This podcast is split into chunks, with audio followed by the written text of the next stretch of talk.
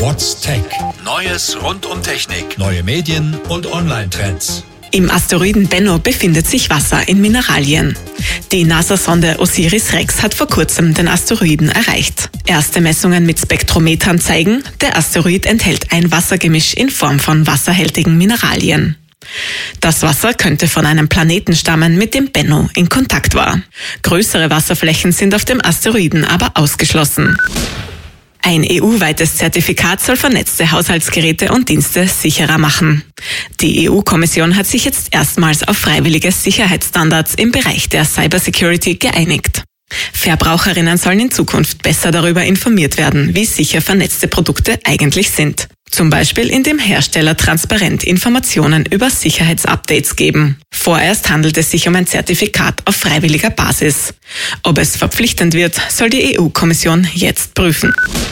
Tesla verklagt einen Whistleblower auf 147 Millionen Euro Schadenersatz.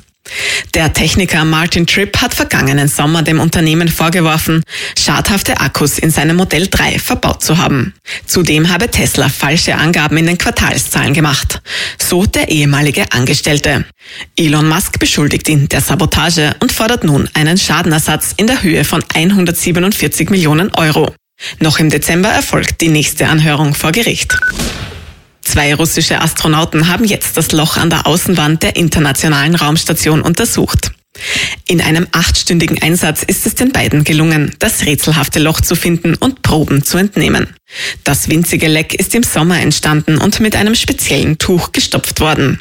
Für die Besatzung der ISS war dieser Zwischenfall glücklicherweise ungefährlich. Dennoch ist nach wie vor unklar, welche Ursachen das Loch hat. Die Astronauten haben jetzt Proben, Videos und Fotos zur Erde geschickt. Russische Expertinnen sollen nun der Sache nachgehen. Die Europäische Raumfahrtagentur ESA und das Deutsche Zentrum für Luft- und Raumfahrt errichten in Köln eine authentische Mondlandschaft. Ab 2020 soll die Anlage zum Training und für Experimente genutzt werden können. Astronautinnen und Wissenschaftler können sich dort auf zukünftige Mondmissionen vorbereiten. Luna, so der Name der Trainingsanlage, soll internationale Experten zusammenbringen. Das langfristige Ziel der ESA ist es, ein Dorf auf dem Mond zu errichten. Auch Elga-Aussteiger bekommen den elektronischen Impfpass.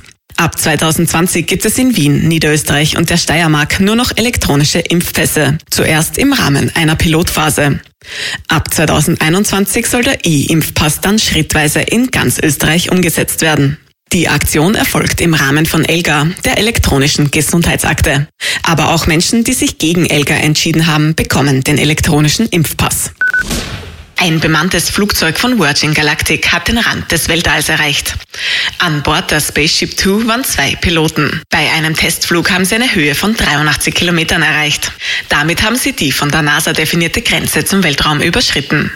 In der Höhe spürt man bereits die Schwerelosigkeit und kann die Erdkrümmung sehen.